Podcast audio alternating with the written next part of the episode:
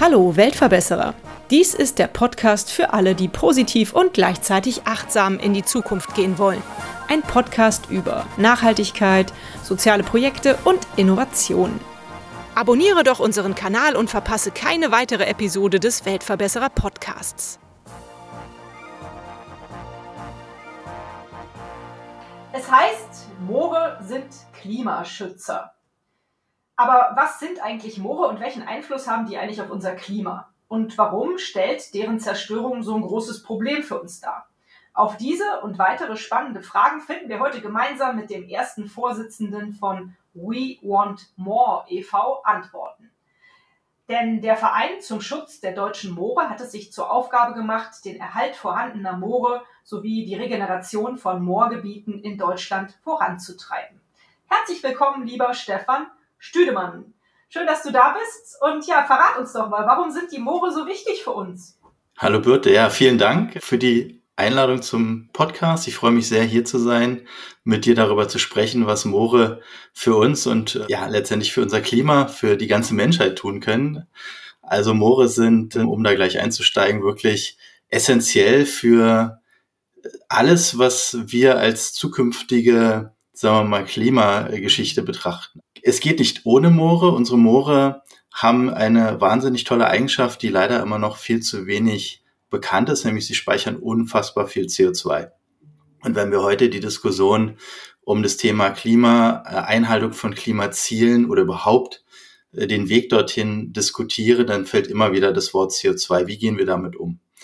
Und da sind tatsächlich Moore einer, wenn nicht der Schlüssel zum Erfolg. Und das ist Vorteil und Nachteil zugleich, denn das Problem, und darum gibt es auch unseren Verein, existiert dadurch, dass die Moore eben in den letzten 100, 150, 200 Jahren durch den Menschen sensationell platt gemacht worden sind. Aus verschiedenen Gründen, die können wir sicherlich noch ein bisschen diskutieren, warum das so ist und wie die heutige Situation so vorfinden, wie wir sie vorfinden. Aber genau darum geht es, CO2 zu speichern in, rauen Mengen und da ist das Moor einfach Weltmeister. Also das ist äh, unangefochten, was das Moor dafür uns leisten kann und ist allen anderen natürlich vorkommenden Bereichen um Längen voraus. Das wollte ich nämlich gerade fragen, weil irgendwie sind ja die Wälder immer so im Fokus, wenn man über CO2-Speicher und Schutz von Natur spricht. Die Moore stehen da fast so ein bisschen hinten an. Dabei sind sie viel wichtiger, oder? Aus mehreren Gründen. Also man sollte jetzt natürlich nicht den einen Naturbereich gegen den anderen ausspielen. Unsere Wälder haben sehr, sehr viele Berechtigungen und sind auch ganz toll sind leider auch äh, natürlich vom Klimawandel und von Verschmutzung betroffen. Aber im Verhältnis ist es tatsächlich so, dass Moore wesentlich mehr CO2 speichern als alle Wälder der Welt zusammengenommen bei einer dramatisch kleineren Gesamtfläche. Also das muss man sich vorstellen. Die Erde ist immer noch zu einem, ja, zum Glück zu einem großen Teil von Wäldern bedeckt. Das wird immer weniger. Das ist auch eine sehr unschöne Entwicklung. Aber die Moore machten, jetzt mal am Beispiel Deutschland, bleiben, denn wir sind ja im Namen We Want More zum Schutz der Moore in Deutschland. Das ist erstmal unser Nahziel. Mal gucken, ob wir das immer ausdehnen. Aber um mal bei Deutschland zu bleiben, wir hatten einmal in etwa fünf Prozent der Landfläche in Deutschland, die mit Mooren bedeckt waren. Heute sind wir etwa bei 0,1 Prozent. Also daran sieht man schon die Dramatik, die wir dort Menschen verursacht an den Tag gelegt haben. Und wenn wir aber zu den ursprünglichen fünf Prozent zurück gehen würden, dann würden diese fünf Prozent in etwa, ja, ich sag mal, das x-fache von sämtlichen Wäldern äh, in diesem Lande speichern, wow. so dass wir da also wirklich einen großen, großen Hebel haben und deswegen ist es uns so wichtig, eben Moore wiederherzustellen, wieder zu renaturieren. Mhm. Warum steht es um die Moore ja so schlecht, wenn man jetzt mal diese Prozentzahlen miteinander vergleicht? Was ist in den letzten Jahren, Jahrzehnten mit den Mooren passiert? Warum wurden die beseitigt oder genutzt? Der Mensch reagiert ja immer so, wie es seine aktuellen Wissensstände nahelegen und man weiß halt nicht zu jeder Zeit alles. Und unsere Vorfahren haben erstmal vermutlich aus damaliger Sicht berechtigt versucht, komische Flächen, die vielleicht nicht für die Landwirtschaft geeignet waren, weil sie immer nass waren und man ist da eingesunken, so wie man ja klassisch so ein Moor sich vorstellt, urbar zu machen. Das war im, im 18. Jahrhundert das große Thema. Man muss sich natürlich auch vorstellen, dass die Menschen damals wirklich Hunger gelitten haben. Es gab regelrechte äh, Hungerepidemien. Also man hat es nicht leicht gehabt zu der Zeit. Rückblickend wird es immer etwas verklärt, aber natürlich war es eine wirklich harte Zeit so. Und die Menschen haben versucht, Flächen urbar zu machen und dazu gehörten vor allem auch Moorflächen. Und das hat man in dem Fall so getan, dass man eben diese Flächen entwässert hat, Moore haben immer was mit viel Oberflächenwasser zu tun. Und diese entwässerten Flächen konnten dann wiederum entweder für die Landwirtschaft genutzt werden, was größtenteils der Fall war, oder aber natürlich um, um Städte zu vergrößern oder überhaupt um Siedlungen zu bauen. Das hat man gemacht zu einer Zeit, wo man einfach ja, nack, nackte Angst hatte zu verhungern. Das ist in irgendeiner Form nachvollziehbar, fürs Klima allerdings nicht besonders berauschend gewesen. Und zweiter Grund, und der ist noch fahleren Licht zu sehen, dass wir es versäumt haben, diesen sogenannten Torfabbau, der ja auch aus den Mooren kommt, durch Menschen zu reduzieren, einzuschränken, weil der diente letztendlich viele Jahrzehnte und auch bis vor kurzem. Heute, ich weiß gar nicht, gibt es nicht mehr viel davon, aber es, es, wird immer noch praktiziert, einfach als, als banaler Brennstoff. Diese, dieser Torf wurde abgebaut und dann letztendlich verbrannt oder er wurde in Teilen und da muss man heute immer genau auf die Packung gucken, für Blumenerde als Beimischung verwendet. Liebe Hobbygärtner da draußen, also da nochmal der dringendste Appell, wenn ihr in den Baumarkt geht oder irgendwo beim Supermarkt und ihr seht Blumenerde bitte immer auf den Zusatz torffrei schauen. Ganz, ganz wichtig, weil es gibt immer noch diese Beimengung und das ist Perlen vor die Säue an der Stelle. Mhm. Was genau tut ihr denn jetzt neben Aufklärung, so wie du es jetzt gerade mit uns ja auch betreibst, damit die Moore geschützt werden und damit die Moore erhalten werden und vielleicht sogar wieder renaturiert werden? Ja, also das sind tatsächlich sehr viele verschiedene Themen, die wir uns dort als Aufgabe gesetzt haben für den Verein. Den ersten wichtigen Part oder die erste Säule hast du schon angesprochen, nämlich das Thema Aufklärung ist für uns sehr, sehr wichtig. Denn wenn man jetzt mal ein paar Jahre zurückschaut, fand in der öffentlichen Diskussion das Thema Moor kaum statt. Wir haben inzwischen den glücklichen Umstand, dass es mehrere Anläufe gibt, das Thema an die breitere Öffentlichkeit zu bringen. Wir haben die Moorinitiative der Bundesregierung, was auch immer dann da noch passiert. Sie hat aber zumindest dazu geführt, dass das Thema breiter diskutiert wird. Es gibt inzwischen auch mehrere Organisationen und Verbände, die sich stärker dem Thema widmen. Äh, das ist breiter aufgestellt, das ist gut so. Als wir angefangen haben, war dem aber nicht so. Wir haben feststellen müssen, dass fast nichts zum Thema Moor passiert ist, zumindest nicht in der Öffentlichkeit, bis auf einige wenige Eingeweihte, oftmals Forschende, die mit dem Thema zu tun haben, die schon wussten, wie der Hase läuft, aber die breite Öffentlichkeit wurde darüber nicht erreicht. Das war unser erstes Ansinnen zu sagen, wir müssen aufklären darüber, wie wichtig sind denn diese Moore eigentlich für unser Klima, letztendlich für unser Fortbestehen. Das muss man ganz deutlich in dieser Drastigkeit sagen und da Fakten zu sammeln und einfach auch Schaubilder zu schaffen, wie wichtig und elementar diese Moore sind. Und zwar in, in jeglicher Hinsicht. Also das ist unsere eine Säule. Und die zweite Säule ist tatsächlich so ein bisschen zweigeteilt. Es geht natürlich um die Renaturierung von Mooren. Das heißt, das bedeutet dann, dass wir Moore faktisch erst wieder herstellen. Das ist ein ganz spezieller Prozess, der sehr individuell je Fläche betrachtet werden muss. Können wir gleich auch noch ein bisschen was zu erzählen. Und das andere ist, Moore, die existieren, zu schützen in einer Form, wenn sie vielleicht bedroht sind oder wenn es darum geht, dass gewisse Maßnahmen vonnöten sind, dass die Moore auch in diesem Level erhalten bleiben und weiter wachsen. Bei den Mooren sagt man, sie wachsen, sie müssen auch wachsen. Das tun sie von alleine, aber nur wenn sie eben optimale Rahmenbedingungen haben. Also ist dieser zweite Teil quasi so eine Mischung aus Schutz vorhandener Flächen und der wirklichen, und das hast du richtig gesagt, Wiederherstellung von ursprünglich einmal vorhandenen Mooren. Mhm. Und ja, auf die Frage, wie, wie machen wir das? Also das ist äh, auch sehr vielschichtig, deswegen macht es auch so viel Spaß, ist aber auch gleichzeitig so viel Arbeit. Denn zunächst geht es darum zu identifizieren, wo sind denn überhaupt Moore oder wo sind ehemalige Moore? Allein das ist schon eine gewisse Herausforderung. Da gibt es inzwischen aber relativ gute Unterlagen zu Kartografien. Da haben sich jetzt einige Bereiche darauf spezialisiert, dort auch mehr Informationen bereitzustellen. Auf die greifen wir natürlich dann auch zurück. Es gibt in, Greifswald das, das Moorzentrum, die sind sehr, sehr aktiv und bieten eben dort sehr tolle Unterlagen und auch Unterstützung an. Also in erster Linie, wo sind Moore, beziehungsweise wo waren Moore für uns noch wichtiger? Das ist der erste Punkt. Und dann muss man schauen, und das ist dann das dicke Brett, was wir zu bohren haben, wem gehören dann heutzutage diese Moorflächen? Man kann sich vorstellen, so ein Moor ist nicht dreimal drei Meter, sondern wir reden da über Hektar. Ja. So, und die gehören vielleicht nicht unbedingt nur einer Person. Ja, also manchmal gehören sie dem Staat, den, den entsprechenden Ländern oder Kommunen bis runter zu, zu Städten, Gemeinden, wie auch immer. Oftmals aber, und das finden wir verstärkt, sind diese Flächen in Privatbesitz. Hm. Und dann ist die Frage, wem gehören die? Das ist gar nicht so leicht rauszufinden, wie man jetzt vielleicht denkt. Man sagt, ich stehe hier und überlege, wem gehört dieser Acker, aber ich weiß es nicht automatisch und ich kann es auch gar nicht so leicht rausfinden. Denn das Thema äh, Grundeigentum ist in Deutschland zu Recht relativ gut geschützt. Also da muss man ein bisschen gucken, recherchieren, quasi fast schon investigativ. sind also, wir haben so eine kleine Abteilung, äh, detektivisch unterwegs zu sein und dann herauszufinden, mit wem müssten wir denn überhaupt reden um zu diskutieren, wie wir mit dieser Fläche umgehen können, so dass sie möglicherweise wieder in einen moorigen Zustand versetzt wird. So, also das ist schon mal das erste dicke Brett, was wir bohren müssen. ja, hört sich so an. Und dann geht es darum, oftmals ist es dann auch ein Mix aus, aus mehreren Besitzern, diese dann an einen Tisch zu bekommen. Und dann geht unsere eigentliche Arbeit los, eben zu erläutern, worum geht es dabei, was bedeutet es, wenn diese Flächen wieder vernässt werden, um dann irgendwann Moore dort wachsen zu lassen.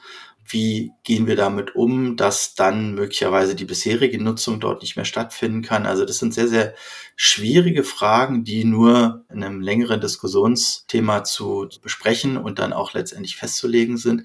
Da trifft man oft auf Ressentiments, das ist auch klar, wenn ich sage, du pass auf, du hast da ja so einen schönen Acker, da würde ich gerne mal ganz viel Wasser drauf packen.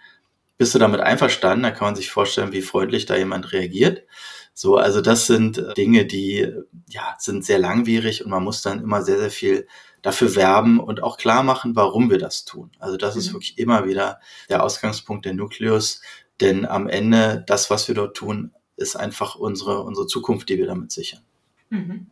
Ja, also ich kann mir vorstellen, dass ihr da nicht immer auf positives Feedback stoßt, weil es ist ja schön, wenn so ein Moor oder ehemaliges Moor in staatlichem Besitz ist, dann ist es vielleicht sogar eventuell einfacher, äh, da Renaturierung oder einen Erhalt zu erreichen oder vielleicht ein Naturschutzgebiet zu eröffnen. Ich weiß nicht, wie das funktioniert. Aber wenn sowas im privaten Besitz ist, dann ist es ja meistens irgendwie, man möchte daraus ja Profit schlagen. Ist ja häufig so als Landwirt oder vielleicht, weil man das Gelände halt bebauen möchte. Und dann kann ich mir vorstellen, dass da das Feedback nicht so positiv ist auf eure Idee, das Moor zu erhalten oder zu renaturieren. Das ist in der Tat richtig. Also es ist wirklich nicht so einfach. Man muss ein bisschen schauen, welche Flächen sind es. Natürlich, wenn wir jetzt mitten aus dem Acker des Bauern heraus so, so einen Teil abtrennen würden, das würde uns wahrscheinlich nicht gelingen. Es gibt allerdings verschiedene Maßnahmen und Programme und, und Förderungen natürlich auch, die das ein bisschen vereinfachen können. Es gibt aber oftmals auch sogenannte Randgebiete, die dann eben nicht direkt landwirtschaftlich äh, bewirtschaftet werden, die dann eher zu nutzen wären. Wir haben aber auch oft die Situation, dass wir dann aufgrund von Gesprächen doch merken, na, da geht was und ein gewisses Verständnis ist da. Und sofern es nicht sozusagen einen Großteil der Fläche betrifft, die dann tatsächlich aber auch genutzt wurde, dann gibt es Möglichkeiten, also das, das schon. Und das zweite ist halt, dass man auch einfach schauen muss, dass es inzwischen Lösungen gibt, beziehungsweise da wird sehr intensiv dran geforscht und da gibt es schon tolle Ergebnisse, dass man auch eben vernässte Flächen trotzdem landwirtschaftlich nutzen kann. Also es gibt eben auch andere Formen der Landwirtschaft inzwischen, die da eine Rolle spielen können, die dann andere Erträge ermöglichen. Und auch das ist eine sehr interessante Perspektive, die wir dann eben entsprechend mit den ja, Grundeigentümerinnen und Grundeigentümern dann diskutieren an der Stelle. Also es gibt Mittel und Wege, aber in der Tat, oftmals ist am Anfang natürlich erstmal eine gewisse Ablehnung zu verspüren, in irgendeiner Form ja auch nachvollziehbar. Mhm. Welche Art von Landwirtschaft ist das, die sich mit Mooren so vereinen lässt? Das finde ich jetzt spannend. Letztendlich äh, sind das sozusagen gelernte Landwirtschaften, die historischen Kontext haben, denn man muss hier eins mal zu Gemüte führen, die Menschen früher, solange sie nicht Moore einfach trockengelegt haben, und das war jetzt keine Sache, die man eben mal so macht, hatten natürlich auch die Notwendigkeit, mit den vorhandenen Situationen umzugehen. Und der Mensch ist da eigentlich sehr schlau drin, zu versuchen und auch auszutesten, was geht dann dort eigentlich. Und dann baut man eben dort andere Pflanzen an, die genau in diesem Kontext wachsen, die aber trotzdem auch als Nutzpflanzen zu nutzen sind. Also äh, gewisse äh, Moorgräser, Schilfe und ähnliches, die dann entsprechend anderweitig zu ertragen führen. Möglicherweise andere als natürlich eine exzessive Bewirtschaftung, klar, aber davon wollen wir ohnehin weg und inzwischen gibt es da wirklich auch auf EU-Ebene sehr viele Programme, die das unterstützen und eben auch zum Ziel haben, dort wegzukommen von dieser ehemals, ja, ich sag mal, sehr industriell geprägten Agrarwirtschaft. Mhm. Und das versuchen wir ein Stück weit mit zu diskutieren, mitzudenken und natürlich auch mit reinzugeben. Schön, hört sich sehr gut an. Also wenn ich so über Moore nachdenke, dann tauchen bei mir im Kopf natürlich auch immer noch so alte Märchen auf, in denen jemand im Moor versunken ist und so. Deswegen haben Moore ja gar nicht so einen super guten Ruf. Und ich meine, durch den Wald kann ich durchspazieren. In einem Moor kann ich, habe ich auch nicht diese Nähe sofort. Was tut ihr, um solche schlechte Gedanken aus den Köpfen der Leute zu kriegen? Interessant, ja, das ist natürlich ein Thema, was einem immer wieder begegnet. Und wenn wir mal in uns reingehen, und das war auch für uns tatsächlich so ein, so ein Ansatz zu sagen, okay, was sind denn Moore überhaupt? Sie haben etwas Mystisches, das macht ja auch ein Stück weit aus. Man findet irrsinnig viele Moor-Krimis, ja, da verschwindet dann mal irgendeiner und taucht nie wieder auf. Und äh, natürlich, das hat man immer im Kopf, wenn man an Moore denkt. Das macht es auch ein bisschen schwieriger, diese Moore an den Mann, an die Frau äh, zu bringen als anfassbares Objekt. Denn Moore sind halt hochschützenswert und natürlich größtenteils nicht geeignet dafür, dass man dort durchstiefelt. Es gibt aber natürlich auch Moore, die man besichtigen kann, indem es dort entsprechende Wege gibt, was dann sehr, sehr interessant ist, weil man muss eines sagen, Moore sind eine wirklich einzigartige Naturlandschaft, die man in der Form sonst nirgendwo erlebt, weil Moore ja nicht nur äh, nasse Flächen sind. Also und das sind auch typischerweise nicht die Moore, wo man dann ein paar Meter tief im Schlamm einsinkt. Das kennt man, das ist aber nur ein kleiner Teil. Sondern Moore sind vor allem auch ein Bereich, wo Biodiversität eine ganz, ganz große Rolle spielt. Also Moore sind Rückzugsbereiche für Tiere, die es nirgendwo gibt, außer in Mooren, weil sie dort bestimmte Voraussetzungen vorfinden. Und es gibt auch Tiere, die sich bevorzugt in Moorflächen aufhalten. Also es ist eine ganz einzigartige Fauna und Flora, die man dort vorfindet. Und natürlich, was machen wir, um dieses Thema, ich sag mal, attraktiv zu machen? Wir müssen es zeigen, wir müssen es erklären. Zeigen ist natürlich immer das, das Beste, wenn man etwas sieht oder sagen wir mal spürt im weitesten Sinne, dann hat es den größten Effekt. Und deswegen versuchen wir über Bilder, über Videos natürlich die Moore auch den Menschen näher zu bringen. Das ist ein Ansatz. Ein anderer ist dort, wo es möglich ist, eben auch tatsächlich Moor-Rundgänge anzubieten. Das geht bedingt in einigen Flächen. Man darf es nicht überstrapazieren, aber man muss am Ende natürlich auch sagen, was ich nicht sehen und anfassen kann, ist schwierig zu greifen. Insofern versuchen wir auch da tatsächlich diesen haptischen Effekt in irgendeiner Form zu ermöglichen, in, in begrenztem Maß und ansonsten eben über Bilder zu arbeiten, über Videos zu arbeiten. Und da ist es wirklich so, also es gibt fantastische Fotografien von Mooren, da möchte man sofort hin, ja, also und, und die haben da nichts Negatives. Sie haben vielleicht was Mystisches, das finde ich aber jetzt nicht schlimm. Wir leben in einer sehr rationalen Zeit und da hat ein bisschen Mystik gerne auch mal das Potenzial, uns ein bisschen auf andere Gedanken zu bringen. Und das, in dieser Mischung versuchen wir Moore den Menschen näher zu bringen. Ja, finde ich super. Vielleicht solltet ihr auch mal ein richtig schönes, buntes Kinderbuch über Moore, ein positives rausbringen, dass nicht immer diese Märchengeschichten von irgendwelchen versunkenen Gestalten in Mooren in den Kinderköpfen rumspuken. Ja, aber schön, da habt ihr auf jeden Fall gute Ansätze. Was würdest du denn sagen, lieber Stefan, was ist bisher so die größte Herausforderung für euch?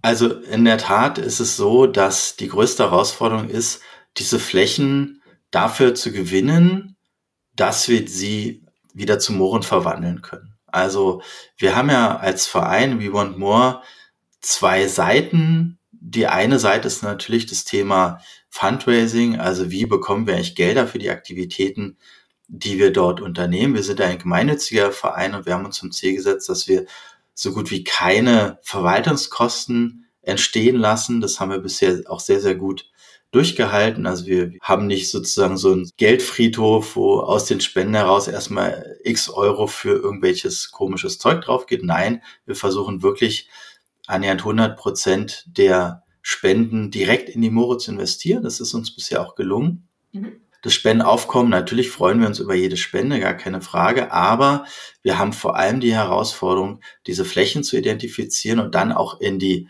Reichweite zu kommen, diese Flächen wieder zu renaturieren. Man muss sich vorstellen, Moore in Deutschland, wie gesagt, ich hatte es vorhin gesagt, sind inzwischen sehr, sehr stark reduziert. Von diesen ehemals fünf Prozent der Flächen in Deutschland, die mal Moore waren, ist ein Großteil ohnehin unwiederbringlich verloren. Nicht nur, weil dort die Moore so tief ausgebaggert worden sind, dass es Jahrhunderte, wenn nicht Jahrtausende dauern würde, bis sie wieder wachsen, sondern weil die Flächen schlichtweg bebaut sind. Auch das ist natürlich eine Folge des menschlichen Wachstums. Diese Flächen sind ohnehin verloren. Aber wenn wir uns auf den Rest fokussieren, ist es dann so, dass davon eben Großteil heute landwirtschaftlich genutzt wird. Und da ist es dann eben wirklich schwierig, A1 diese Flächen zu identifizieren und A2 eben dann auch so weit zu kommen, dass man mit dem Eigentümer einen Deal hat, zu sagen, jetzt gehen wir mal ran und vernässen diese Fläche wieder. Also das dauert relativ lange und diese Flächen an sich sind eben auch in Summe sehr, sehr begrenzt.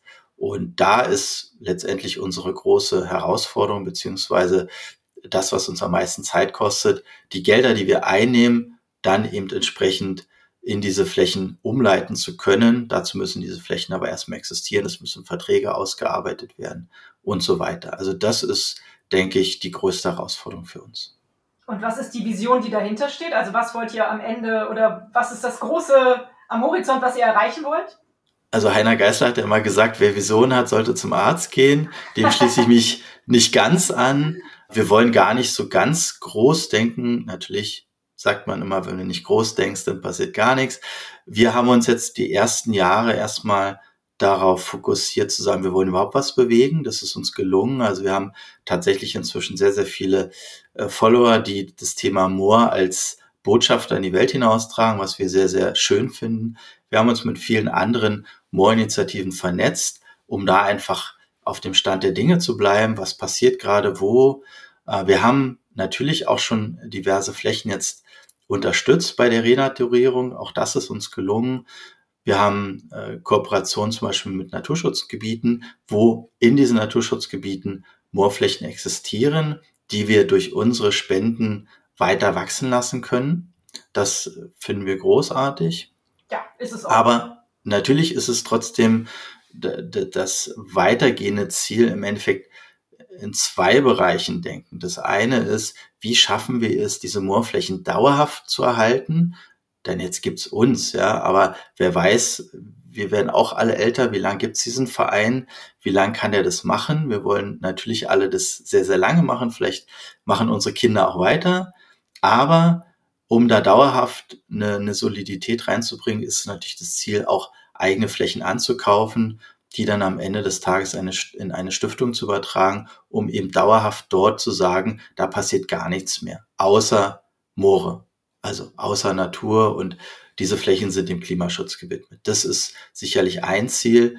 Und das zweite Ziel ist, um auch weiterhin es zu ermöglichen, dass wir weitere Flächen dann renaturieren können.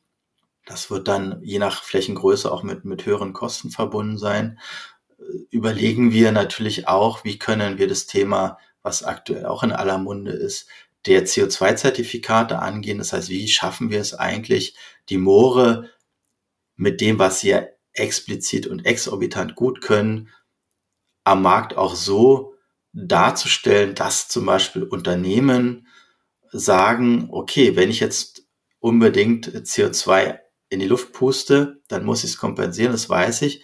Und dann ist unser Ziel, es eben nicht mit irgendeinem Projekt zu machen, wo wir vielleicht gar nicht wissen, ob das am Ende funktioniert oder nicht. Man hat ja da in den letzten Jahren sehr viel Negatives auch zugehört zum CO2-Zertifikatehandel, sondern dass wir konkret wissen, unser Moor schafft so und so viel CO2-Speicherung im Jahr und die stellen wir dann über Zertifikat auch bereit. Also das ist sicherlich ein weiteres Ziel, was wir haben. Allerdings muss man dazu auch sagen, dass das so ein bisschen ja eine sehr theoretische Angelegenheit ist und auch mit sehr viel, sagen wir mal, Kosten verbunden ist, um, um da entsprechende Analysen zu machen und das Ganze auch so transparent, wie wir uns das vorstellen und es auch unserem Anspruch genügen würde, zu gestalten. Da ist sicherlich der Weg noch ein bisschen weiter, aber auch das wäre eine Vision. Mhm. Ja, das sind schöne Ziele, muss ich sagen. Wie sieht's denn aus mit der Zusammenarbeit auf europäischer Ebene? Also mit eurem Namen We Want More seid ihr ja schon sehr international aufgestellt. Habt ihr Kontakte zu anderen Initiativen in Nachbarländern von Deutschland, in anderen europäischen Ländern? Ja, in der Tat. Also das, die More Community ist äh, überschaubar, um es mal so zu formulieren. Und äh, es gibt unterschiedliche Initiativen, teilweise auch in Deutschland gegründet, die sich aber gleich dem europäischen oder sogar dem Weltmaßstab widmen. Mit denen sind wir in relativ engem Austausch. Das ist auch ein, ein sehr gutes Miteinander, was es auch sein sollte, denn wir arbeiten ja alle für einen, einen hehren Zweck äh, und ein gutes Ziel. Insofern äh, geht es darum, hier gemeinsam auch Erfahrungen zu teilen. Es gibt relativ viele Leute, die im wissenschaftlichen Bereich auch arbeiten und dort aktiv sind, auch mit denen vernetzen wir uns stark und es passiert dann eher auf europäischer Ebene, äh, auch weltweit äh, bedingt. Es gibt natürlich auch Moorflächen äh, außerhalb von Europa, ganz klar. Sie gibt es auf der ganzen Welt, aber auch eben nicht so wahnsinnig viele, dass man sagt, also in jedem Land findet man Moorflächen. Das ist wahrscheinlich nachvollziehbar. Das hängt auch ein bisschen von den klimatischen Bedingungen in den Regionen ab. Wir versuchen da vernetzt zu sein, um eben auch äh, zu verstehen, was gibt's vielleicht an aktuellen Entwicklungen, wie kann man Moore schneller, besser, wie auch immer, wieder zurück ins Leben bringen. Das ist uns ein, ein Ansinnen. Dennoch ist es weiterhin so, trotz des Namens, der sicherlich hilfreich ist im, im internationalen Kontext, bleiben wir zunächst auf Deutschland fokussiert, weil hier gibt es noch so viel zu tun dass wir uns da einfach nicht überheben wollen. Wenn wir jetzt merken, wir kommen mit deutschen Flächen nicht mehr weiter oder es ist alles renaturiert, was zu renaturieren geht, das wäre natürlich ein Traum, dann würden wir sicherlich auch unseren Blick über Deutschland hinauswerfen. Aber so bleibt tatsächlich die Kooperation mit diversen Initiativen Europa und weltweit. Mhm. Was mich ja mal interessieren würde, wie lange dauert denn so eine Renaturierung eines Moores? Kann man das so pauschal sagen oder hängt das halt eben doch auch von der aktuellen Nutzung ab oder wie die aussehen im Moment? Das ist ein großes Thema und das macht es auch immer ein bisschen schwierig, mhm. die Leute zu packen, weil Moore sind, äh, ja, ich sag mal, keine Sprinter, sondern Marathonläufer. Und sie brauchen dementsprechend lange, um wieder zu wachsen. Also wenn ein Moor relativ weit herunter äh, gebaggert wurde, wenn es ausgehoben wurde und wirklich äh, die, die Moorschichten kaum noch vorhanden sind, dann dauert es sehr, sehr lange. Also so ein Moor wächst sagen wir mal, wenn es gut drauf ist, so ein Millimeter im Jahr, ja, dann kann man sich ungefähr vorstellen, wie lange man da so warten muss, bis so eine richtig dicke Moorschicht wieder äh, vorhanden ist. Aber wir müssen anfangen damit, gar keine Frage. Dass es lange dauert, ist keine Entschuldigung. Es gibt natürlich auch Moorflächen, wo gewisse Grundlagen noch vorhanden sind, wo es dann darum geht, Maßnahmen als, als Zusatz zu machen, um die Moore noch besser wieder auf den Weg der Renaturierung zu bringen. Da setzen wir im Moment verstärkt an, um erstmal auch tatsächlich was zeigen zu können, weil das ist ja auch ein entscheidender Punkt, wenn ich jetzt sage, Leute, ich sammle hier Spenden ein und guck doch in tausend Jahren mal vorbei, dann siehst du, was deine Spende bewirkt hat, stehe ich relativ bescheiden da. Und so haben wir natürlich Flächen, die wir unterstützen, die relativ aktiv als Moore bereits funktionieren, die aber trotzdem noch nicht im Endstadium dort sind, wo sie sein könnten, sprich noch mehr CO2 aufzunehmen. Und da gehen wir verstärkt ran, um einfach auch zu zeigen, also das sind Flächen, die existieren bereits, die funktionieren als Moore. Wir unterstützen sie dabei, noch besser zu wachsen. Mhm. Ja, schön. Ich frage meine Interviewgäste immer nach einer schönen Geschichte, die sie mit uns teilen können, zu einer besonders schönen oder besonders verrückten Erinnerung mit dem Projekt, über das wir reden. Was hast du denn für eine schöne oder verrückte Erinnerung an We Want More? Also da fallen mir jetzt spontan zwei Sachen ein. Ich würde die dann beide mal kurz äh, erzählen. Ah, das eine ist, als ich mich mit der Idee ja, beschäftigt habe, wie kann ich denn dazu beitragen, Moore wieder als Moore entsprechend äh, zu, zu äh, gestalten, war die Frage, oder war relativ schnell die Antwort klar, das schaffe ich nicht alleine. Mhm. Es macht auch keinen Sinn, sowas alleine zu versuchen. Aber auf der Suche nach potenziellen Partnern, Helfenden, wie auch immer, habe ich dann einfach mal bei mir in der Company rumgefragt und habe gesagt, Leute, was haltet ihr denn von dem Thema? Und äh, ich weiß es wie heute. Ich habe also auf einmal von allen das Signal bekommen, nachdem ich das kurz erläutert habe, was ich ja vorhabe. Weißt du was, Stefan, wir sind dabei. Das ist sensationell. Also cooler geht's ja gar nicht, ja. ja. Und das muss ich sagen, das war so ein Aha-Erlebnis und Erweckungserlebnis, was bis heute andauert. Also meine Mitarbeitenden, die sind äh, Feuer und Flamme für das Projekt, helfen auch, wo sie können, ehrenamtlich nebenbei. Also das ist, ist ein Thema, was uns durchaus nochmal näher zusammengebracht hat. Und da merke ich allein schon, was da an Potenzial und Freude in diesem Thema drinsteckt, wenn man einfach sagt, wir wollen was schaffen, was eben mittel- und langfristig dazu beiträgt, dass, dass unsere Umwelt wieder ein Stück weit ja in, in die richtige Richtung gebracht wird. Das war ein ganz, ganz tolles Erlebnis für mich und ein, ein sehr schönes praktisches Erlebnis aus dem eigentlichen Verein heraus war. Wir führen einmal im Jahr ein Moorcamp durch. Das mhm. wird jetzt auch in diesem Jahr wieder stattfinden. Da wird es dann noch natürlich die Informationen auf unserer Homepage geben. Und dieses Moorcamp, das findet dann ja tatsächlich am oder im Moor statt. Und da geht es eben darum, vor allem Jugendlichen oder Heranwachsenden diese Faszination Moor und auch die Wichtigkeit des Thema Moores darzulegen. Und das haben wir im letzten Jahr bereits durchgeführt und das macht einfach unglaublich viel Spaß zu sehen, hm, wie jugendliche Kinder äh, damit umgehen, eben die Natur für sich zu entdecken und gleichzeitig etwas, etwas Gutes zu tun. Also konkret äh, sieht es dann so aus, dass wir da mit, mit Buddelschaufeln durch die Gegend rennen und, und gewisse äh, Entwässerungsgräben, die es mal gab, wieder zu buddeln oder ähnliche Themen. Natürlich immer unter fachmännischer Anleitung, das ist klar. Und das Ganze hat so ein bisschen was von, von, von Naturausflug, von, von ja, Camp im wahrsten Sinne des Wortes. Und ja, es, es macht halt total viel Spaß, auch dabei zuzuschauen, wie eben diese Idee, die wir mal hatten, hier in eine, eine Praxis überführt wird, die ja allen Leuten scheinbar auch Freude bereitet. Ja, also mhm. auch das darf ja gerne bei allem ernsthaften Ansinn dahinter auch mal sein. Ja, auf jeden Fall. Und ich denke, das sind auch so diese Momente, die einen motivieren, immer wieder weiter dran zu bleiben an so einer ehrenamtlichen Arbeit, ne? auch wenn es häufig schwerfällt wahrscheinlich. Ja, also ich sag mal, so richtig schwer fällt's, fällt's mir persönlich, ich denke den anderen auch nicht. Super. Natürlich ist es so, dass, äh, dass wir alle eine normale Arbeitsbelastung haben. Wir machen es ja, wie gesagt, nebenbei, wenn uns die Zeit es ermöglicht, das ist klar.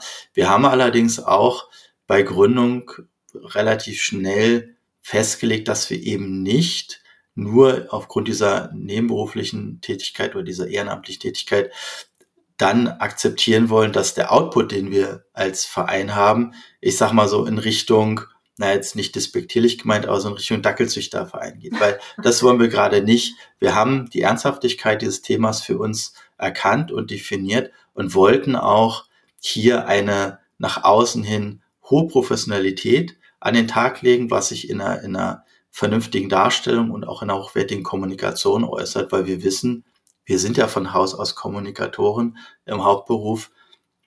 Wir wissen, was es bedeutet und wie diese Themen dann bei der Zielgruppe ankommen. Und da haben wir uns von Anfang an das Ziel gesetzt, keine Abstriche an der Qualität zu machen. Und wenn es dann dadurch ein bisschen länger dauert, dann ist es so. War bisher zum Glück kaum der Fall. Aber das war sozusagen von uns immer die, der Maßstab zu sagen, wir wollen nach außen sehr, sehr professionell auftreten, damit wir auch ernst genommen werden, damit unser Ansinnen auch ernst genommen wird. Ich glaube, das ist uns bis heute ganz gut gelungen. Und insofern würde ich sagen, es macht jeden Tag aufs Neue Spaß. Insofern würde ich es immer wieder tun. Und man muss auch fairerweise sagen, es gibt ja auch Erlebnisse im Alltag, die einem auch dieses Thema versüßen. Das will ich jetzt gar nicht in Abrede stellen. Im Gegenteil, es ist einfach so, dass wenn man, wenn man mit, mit so einer Sache, wie wir sie jetzt hier haben, um die Ecke kommt, gutes Beispiel, wir haben vor einiger Zeit überlegt, wie können wir denn das Thema Moore besser in die Köpfe reinbringen. Und ähm, dort haben wir für uns definiert, dass wir es über einen Kalender machen wollen mit ganz tollen Moorbildern. Nur ist es so, dass wir eben nicht noch die Zeit haben und auch alles keine ausgebildeten Fotografen sind, nebenbei uns früh morgens mit einem äh, Tarnumhang auf die Lauer zu legen, um dann den Morgennebel im Moor zu fotografieren. Aber wir haben uns gedacht, da gibt es bestimmt Leute, die sowas getan haben und sind da natürlich fündig geworden und haben einen fantastischen äh, Fotografen kontaktiert, der primär auch in Mooren unterwegs ist und viele Moore schon in Deutschland und europaweit fotografiert hat. Und den haben wir angeschrieben und haben gesagt, wir sind der Verein, wir machen das und das. Wie sieht es denn aus? Würdest du uns unterstützen? Und es dauerte zehn Minuten, dann bekam ich eine Antwort-E-Mail und er sagte, wisst ihr was? Ich finde die Idee so cool. Ich schicke dir mal einen Link mit meinem kompletten Portfolio. Du guckst da rein und sagst mir, welche Bilder du brauchst. Super. Und dann schicke ich dir die rüber und ihr könnt die natürlich verwenden. Und äh, klasse. So. Super. Und das sind Erfahrungen, die machst du halt im normalen Business eher selten. Und das ist so eine unglaubliche Bereicherung und auch eine Kraft, die dir da mitgegeben wird, äh, dass es eben uns wirklich jeden Tag aufs Neue Spaß macht und wir auch nicht müde werden. Schön. Ach, klasse. Das hört sich ja richtig gut an. Lieber Stefan, was können denn meine Hörer und Hörerinnen tun, wenn sie jetzt total begeistert sind von den Mooren und den Dingen, die ihr da tut, um die Moore zu erhalten, zu renaturieren und darüber zu informieren? Was können sie tun, um euch als Verein zu helfen? Wahrscheinlich den Kalender mit den Moorfotos kaufen. Ja, also äh, den Kalender zu kaufen ist nicht möglich. Das hat aber eher rechtliche Gründe. Da müsste ich jetzt sozusagen ein bisschen in den Bereich des Steuerrechts von Vereinen ah. eintauchen. Das ist eine relativ komplexe Materie. Wir sind ja äh, wie ich bereits gesagt hatte, ein gemeinnütziger Verein und wollen es auch bleiben. Mhm. Sobald wir allerdings ähm, gewisse Dinge verkaufen, gehen wir in den Bereich äh, des Gewerbes hinein. Das geht auch in einem Verein. Allerdings müssten wir dann dafür das ganze Thema separat abbrechen. Deswegen haben wir uns entschieden, auch hier um den administrativen Overhead so klein als möglich zu halten, sowas nicht zu tun. Das heißt, unsere Kalender können nicht gekauft werden. Aber natürlich kann man an uns eine Nachricht richten, zum Beispiel über unsere Homepage wewantmore.de und dann vielleicht mal nett anfragen, hört mal zu, wir haben gehört, ihr habt da so einen coolen Kalender, können wir so einen vielleicht bekommen. Das ist, das ist ein Punkt. Wie kann man uns unterstützen? Wir haben natürlich zwei Bereiche, in denen man uns sehr, sehr gut unterstützen kann. Der eine ist, man kann uns ganz schnöde Geld spenden und da haben wir mehrere Möglichkeiten. Das kann man natürlich in einer einmaligen Spende tun. Man kann auf unserer Seite wewantmore.de auch sich Projekte anschauen und sagen, pass mal auf, dieses Projekt wäre quasi mein Lieblingsmoor. Wenn ich eine Spende jetzt schicke, dann würde ich gerne, dass ihr damit dieses Moor unterstützt. Das ist möglich. Mhm. Wir haben aber auch Moorpatenschaften, die darin bestehen oder der Gedanke besteht darin, dass man eine regelmäßige Spende auslobt, die einem selber oder vielleicht auch für jemanden, den man gerne hat, sozusagen als, als Pate zur Verfügung steht und dann eben regelmäßig mit einer gewissen Summe X bedacht wird. Das kann man bei uns alles über die Homepage entsprechend automatisch auch eintragen und dann geht der Rest seiner Dinge. Das haben wir dort als Prozess also aufgesetzt. Das ist eine Möglichkeit, da freuen wir uns natürlich sehr, weil Spenden für uns die Grundlage bilden unserer Arbeit. Ja, also wie gesagt, wir sind ja ehrenamtlich und wir finanzieren uns rein über diese Spenden. Das ist der eine Punkt. Der zweite Punkt ist natürlich, wenn jemand ohnehin was mit dem Thema Moor am Hut hat, mhm. sprich, er kennt sich ein bisschen damit aus, er hat neue Erkenntnisse, er hat Informationen, die er gerne teilen möchte oder er möchte ein breiteres Netzwerk darüber vielleicht informieren. Oder er hat sogar selber Zugang zu Flächen, die potenzielle Moorflächen sind oder waren dann ist er natürlich auch herzlich gerne aufgerufen, sich bei uns zu melden. Das geht auch über die, über die Homepage, über die entsprechend hinterlegten Kontaktdaten. Und dann werden wir uns mit ihm in Verbindung setzen und schauen, was können wir da gemeinsam draus machen. So sind tatsächlich auch schon viele unserer Projekte entstanden. Inzwischen gibt es da tatsächlich einen ganz guten Austausch und Networking untereinander. Weißt du was, weiß ich was? Und dann ist ja immer die Frage, wer bezahlt es am Ende? Und in, dem Fall kann ich glücklicherweise sagen, wir, aus den Spenden, die von euch allen da draußen dankenswerterweise in dieses Projekt eben reingebracht werden. Mhm. Ja, das finde ich wunderschön. Ich weiß, es ist gerade aktuell, wenn ihr die Podcast-Folge zeitnah hört, ein bisschen weit entfernt, aber ich habe es letzte Woche auch schon mal erwähnt. Spenden statt Schenken, der absolut schönste Trend für alle Weihnachtsfeste, aber auch zu Geburtstag etc. pp. Das finde ich immer eine tolle Idee, muss ich sagen. Wenn man aber jetzt nicht nur spenden möchte, sondern auch mit anpacken möchte, kann man bei euch auch mithelfen oder kann man sich für das Camp bewerben? Genau, man kann sich tatsächlich auch für das Camp bewerben, wobei da muss man fairerweise sagen, da sind die Plätze relativ limitiert. Also da muss man dann relativ schnell sein. Wir haben die Informationen jetzt auch, glaube ich, noch auf unserer Homepage aktiviert. Das bin ich mir jetzt gerade nicht ganz genau sicher, aber das müsste, wenn, die nächsten Tage passieren. Also da gerne mal immer wieder auch raufschauen. Wir haben auch einen sehr ausführlichen Insta-Kanal an der Stelle, oder auch bei LinkedIn sind wir aktiv. Also auch da gerne uns folgen oder auch mal die Beiträge, die wir dort regelmäßig posten, liken. Da erfahrt ihr letztendlich auch alle aktuellen Informationen über unsere Aktivitäten, über das, was gerade so ansteht oder das, was künftig noch kommt. Gibt es auch immer wieder kleiner Spoiler Gewinnspiele, gerade so um die Weihnachtszeit herum. Denn der Kalender ist ja nicht das Einzige, was wir als moorige Dinge dort kreiert haben. Wir versuchen, wie gesagt, das auf allen Ebenen ein Stück weit natürlich auch in die Köpfe reinzubringen, weil uns das Thema an sich so wichtig ist. Mhm. Ja, sehr schön. Also eure Homepage bin ich sehr begeistert von. Die habt ihr sehr schön aufgesetzt, übrigens mal als kleines Lob am Rand. Danke sehr. Seht ihr euch denn als Weltverbesserer? Ich habe, als du mir die Anfrage geschickt hast zum Podcast, natürlich mir intensiv darüber Gedanken gemacht, ob ich mich oder wir uns als Weltverbesserer sehen ich würde sagen, das ist ein sehr großes Wort, würde sagen, nein. Aber was wir versuchen ist, wir sind ein bisschen an der Stelle Welterklärer, so würde ich uns eher titulieren, um über die Erklärung bei den Leuten selber natürlich einen gewissen Nachhalt zu erreichen. Das ist uns viel, viel wichtiger an der Stelle, als selber in irgendeiner Form dort als, äh, ja, wie auch immer, Verbesserer zu erscheinen. Letztendlich müssen es auch andere beurteilen was wir machen, ist das, was wir im Rahmen unserer Möglichkeiten tun. Und ich finde, am Ende des Tages haben wir uns jetzt diesen Bereich ausgesucht, weil wir glauben, dass er sehr, sehr wichtig ist.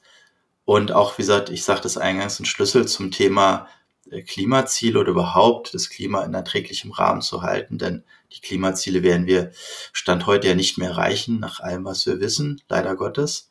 Aber ich muss umgekehrt auch sagen, wir haben alle auch die verdammte Verantwortung, irgendetwas zu tun, was ein Stück weit dazu führt, dass wir hier nicht den Planeten zugrunde gehen lassen. Und insofern Weltverbesserer nein, aber im Rahmen der Möglichkeit zu tun, was uns allen als intrinsische Aufgabe eigentlich aufgegeben sein sollte, ja. Ja, meine Einschätzung ist, ihr seid Weltverbesserer. Ich definiere das aber vielleicht für mich auch schon im Kleinen so. Ja, für mich ist auch ein Weltverbessern auf kleiner Ebene schon ein Weltverbessern. Aber das ist halt meine Meinung dazu, deswegen seid ihr auch hier in diesem Podcast vertreten. Was denkst du denn, was für Dinge passieren müssten, damit die Welt ein besserer Ort wird? Wenn du drei Wünsche frei hättest, was würdest du dir wünschen? Ich spreche oft mit ähm, ja, Leuten in meinem Umfeld, auch im Business-Umfeld, und die fragen mich immer, wie ich so die letzten Jahre wahrgenommen habe. Und ich antworte immer, dass es für mich trotz ja, der unschönen Situation mit der Pandemie, die wir hatten, ein Aspekt gab, den ich jetzt aktuell wieder so ein bisschen vermisse und der für mich eine wichtige Rolle spielt und eigentlich auch die Grundlage, damit die Welt ein bisschen besserer würde. Und da finde ich, ist der Begriff Demut richtig angesetzt, nämlich etwas demütiger damit umzugehen, was uns eigentlich gegeben ist, womit wir hier eigentlich jeden Tag leben können, existieren können. Wir haben eine relativ schöne Umwelt, noch muss man sagen. Wir haben in unserem Bereich zumindest ein friedliches Miteinander und wir könnten jeden Tag aufstehen und sagen, im Verhältnis zu, zu vielen, vielen anderen äh, Menschen ist, ist das hier paradiesisch. Und trotzdem gibt es natürlich viele, da sind natürlich persönliche Einzelschicksale von ausgenommen, gibt es viele, die das finde ich, nicht mehr so richtig wahrnehmen und nicht mehr wertschätzen. Und das finde ich sehr, sehr schade. Und da kommt die Demut ins Spiel, die mir persönlich hilft, drei Schritte zurückzugehen zu sagen, schau mal, was ich hier eigentlich alles habe. Ja, ich bin, ich bin gesund. In meinem Fall, ich habe drei Kinder und äh, ja, was, was will ich denn mehr an der Stelle? So. Und jetzt mit diesem Wissen nach vorne zu schauen und, und zu überlegen, was kannst du für die Welt tun ja, und nicht, was kann die Welt für dich tun, um mal den alten Kennedy hier zu zitieren. Das finde ich wichtig und diese Demut, die uns so ein bisschen aufoktroyiert wurde durch diesen pandemischen Zustand, nämlich zu verstehen, dass nicht alles selbstverständlich ist, dass ich nicht äh, im Grundgesetz festgeschrieben habe, mein Recht auf äh, immerwährenden Jahresurlaub, der möglichst 3000 Kilometer weit entfernt sein muss, Minimum und so weiter und so fort, jetzt ein bisschen überspitzt. Aber diese Themen einfach nochmal zu reflektieren und wenn, wenn das alles trotzdem so ist, es nicht als Normalzustand zu definieren. Das finde ich sehr, sehr wichtig. Und ich glaube, wie gesagt, erster Wunsch, jeder ein bisschen mehr Demut und uns würde es allen viel, viel besser gehen. Zweite Thema hängt damit eindeutig zusammen, Ressourcen. Also wir sollten verdammt nochmal jetzt, spätestens jetzt beginnen, uns über unseren Ressourcenverbrauch Gedanken zu machen. Und ich kann diese Diskussion nicht mehr hören. Ja, jeder Einzelne kann auch sowieso nichts machen. Dann übertragen auf, auf Deutschland.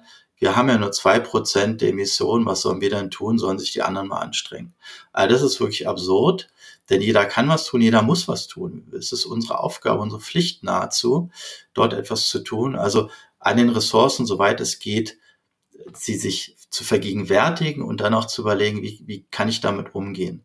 Wasserverbrauch ist ein ganz, ganz großes Thema, aber auch Müll. Ja? Also wie kann ich es vielleicht schaffen, Verpackung zu vermeiden und so. Und das sind so, so große Hebel, über die man sich leider noch zu wenig Gedanken macht. Also Thema Ressourcenverbrauch, einmal zu schauen, wo stehe ich da und da wirklich effektiv zu versuchen zu reduzieren. Es hat ja nicht nur den Vorteil für die Umwelt, es hat auch einen Vorteil für den Geldbeutel und spätestens da, glaube ich, macht es für den einen oder anderen die Sache auch wieder attraktiver. Das wäre mein zweiter Wunsch. Und der dritte Wunsch ist, ja, ich sag mal, einfach mal den Elefanten, der im Raum sitzt, beim Namen zu nennen und sagen, wir haben einfach weltweit ein großes, großes Problem. Wir haben ein Klima, ja, wenn man jetzt mal auf diese globale Diskussion geht, das außer Kontrolle gerät oder droht außer Kontrolle zu raten. Und dieses Kind auch oder diesen Elefanten mal beim Namen zu benennen. Und ich hoffe, dass jetzt äh, sozusagen das auch nur noch eine Frage der Zeit ist, bis das größtenteils auf Akzeptanz stößt, dass die Situation so ist, wie sie ist. Und wir dann jetzt aber auch daraus endlich die Lehren ziehen, wie wir damit umgehen und dass wir sie akzeptieren, diese Herausforderung, die unweigerlich da ist. Also mir ist wirklich absolut unverständlich, dass es immer noch Menschen gibt und auf höherer Ebene auch Entscheider gibt oder Entscheiderinnen, die dieses Thema nahezu negieren oder sogar ins Gegenteil drehen. Und das finde ich fast schon verwerflich bei allem, was wir heute wissen. Ich glaube, da muss man nicht wissenschaftlich tief in die Materie eingestiegen sein, um zu erkennen, dass die Einschläge näher kommen.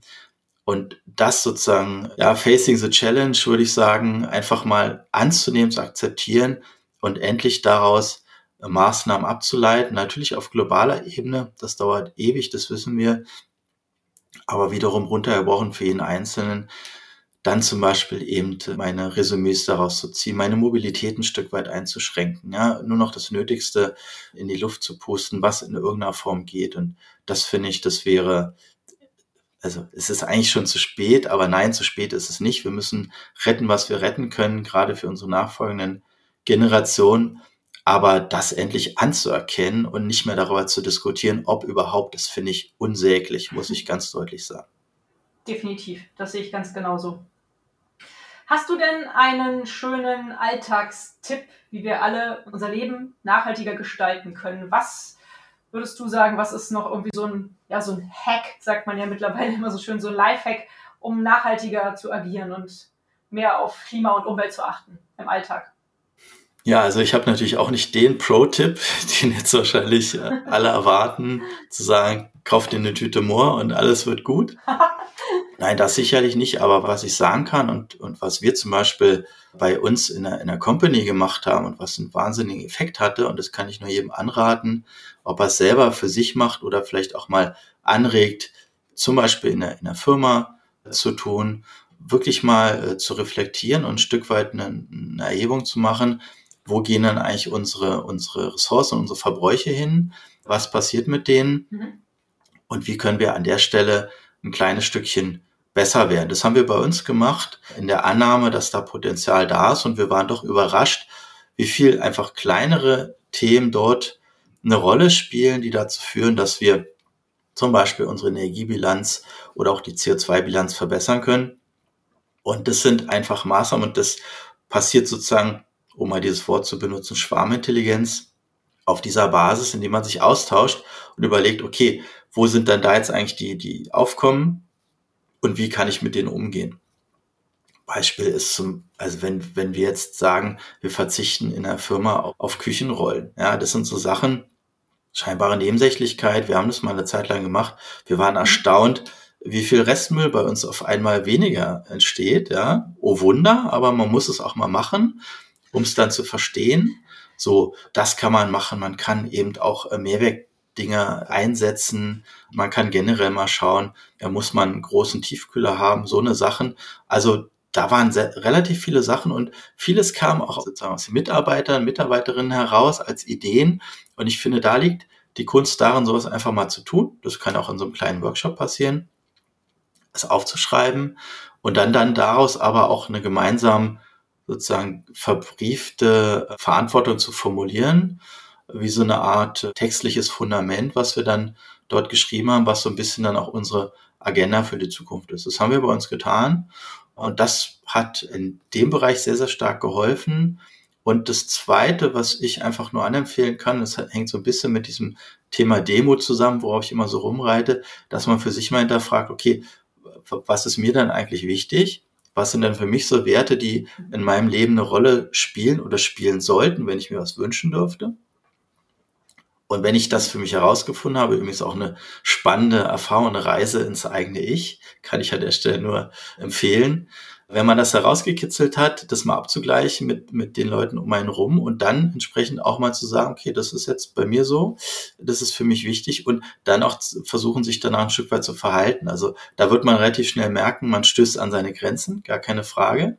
Aber das hat was von besserem Miteinander, es hat auch was von besserem Umgang miteinander. Und zwar nicht nur mit den Menschen, sondern auch mit der ganzen Umwelt. Und das waren bei uns so zwei Themen, die parallel gelaufen sind, die sich so ein bisschen befruchtet haben. Und das kann ich wirklich nur jedem empfehlen, ob jetzt auf privater Ebene oder Firmenebene, sowas mal zu machen und nicht unbedingt so diese, diese Top-Down-Nummer nach dem Motto Vorstand oder Geschäftsführer hat gesagt, sondern einfach mal versuchen, vielleicht selber auch die Initiative zu ergreifen, auf Abteilungsebene oder wie auch immer. Ja, also das finde ich ist, ist spannend, bringt auch was tatsächlich, macht auch Spaß. Man kann ein Stück weit für sich abklopfen, Stimmt. wie weit kann ich denn gehen? Und das ist dann am Ende die Frage, die sich jeder selber beantworten muss. Wie weit kann ich gehen? Wie weit bin ich bereit, auch auf Dinge zu verzichten? Verzicht ist hier leider ein Punkt, der immer da eine Rolle spielt vielleicht ausgeglichen durch andere positive Erfahrungen, aber Verzicht steht schon ein Stück weit im Vordergrund. Wie weit gehe ich im Sinne einer, einer lebenswerten Zukunft hin zu einem eigenen Verzicht? Und das ist eine spannende Frage, die muss jeder am Ende wirklich für sich selber beantworten. Toll, tolle Tipps, vielen, vielen Dank. Dann möchte ich jetzt noch einen Tipp von dir, und zwar einen Buchtipp. Liest du gerne und hast du einen schönen Buchtipp für mich und meine Hörerinnen? Die Bücher sind erhältlich bei booklooker.de dem Marktplatz für Bücher. Ich habe, als ich mir am Anfang ein Podcast-Konzept angeschaut habe, gedacht, eigentlich könnte ich qua Person quasi eine eigene Folge nur über das Thema Bücher machen, weil ich bin tatsächlich ein absoluter Büchernerd und werde auch immer ein bisschen dafür Schön. verlacht, weil ich wirklich, Was? es gibt, es gibt keine Woche, wo ich nicht zu unserer Buchhandlung renne, im Übrigen nicht der große Online-Besteller, ne, wo man sonst typischerweise, ich habe gehört, die haben ja früher auch mal Bücher verkauft oder zumindest damit angefangen. Das nicht, bitte nicht tun, aber zu lokalen Buchhandlungen gehen vor Ort. Im Übrigen, Spoiler, die haben dieselben Preise wie der große Online-Riese, weil noch Buchpreisbindung in Deutschland. Es sei denn, ihr kauft gebraucht. Auch das ist gut. Gebrauchte Bücher kaufen heißt Ressourcen sparen. Okay. Aber jetzt mal den, den Lehrmeister beiseite. Ja, ich bin großer, großer Bücherwurm und großer Bücherfan müssen alle in meiner Umgebung drunter leiden, weil ich fast ausschließlich Bücher verschenke zu irgendwelchen Geburtstagen oder Anlässen, wie auch immer. Ist immer schon klar, wenn der Chef ankommt, gibt's ein Buch. Meine Kinder wissen davon, Lieder zu singen, weil die kriegen auch ständig Bücher.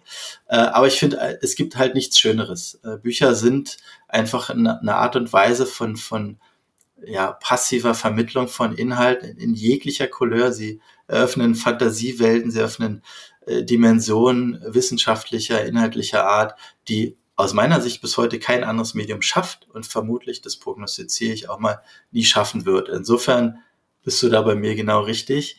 Äh, und ich habe lange überlegt, äh, okay, was kann ich denn für einen Buchtipp geben? Und ich habe jetzt ein bisschen in die, in die Vorepisoden reingehört. Ich bin jetzt nicht so der Typ, der diese und jetzt noch diese fünf Bücher gelesen und dann bist du, bist du sozusagen der Startup-Guru des Jahres oder bist der Börsen-Superprimus. Das sind weniger meine Titel, muss ich fairerweise sagen, sondern bei mir wirst du in der Bibliothek, ich sag mal so zu 80 Prozent Romane finden Schön. Der Rest ist so ein bisschen auf andere Prosa aufgeteilt und natürlich äh, Fach- und Sachbücher. Da spielt bei mir eine große Rolle das Thema historische Abhandlung von Persönlichkeiten sehr, sehr viel. Aber um das kurz zu machen, natürlich habe ich mir überlegt, was könnte ich denn für ein Buch empfehlen, was auch unser Anliegen im Bereich View und More vorantreibt. Äh, und da bin ich jetzt ja, vor kurzem, ist jetzt auch noch nicht lange auf dem Markt, auf ein Buch gestoßen, was ich mir natürlich auch sofort besorgt habe und was ich bereits zumindest quer gelesen habe. Ich bin noch nicht komplett durch, aber das ist auch eine Art von Büchern, die man gerne mal immer mal wieder zur Hand nehmen kann. Und zwar ist das Das Moor, so heißt das Buch. Überraschung, ja. Äh, und es ist von Franziska Tanneberger.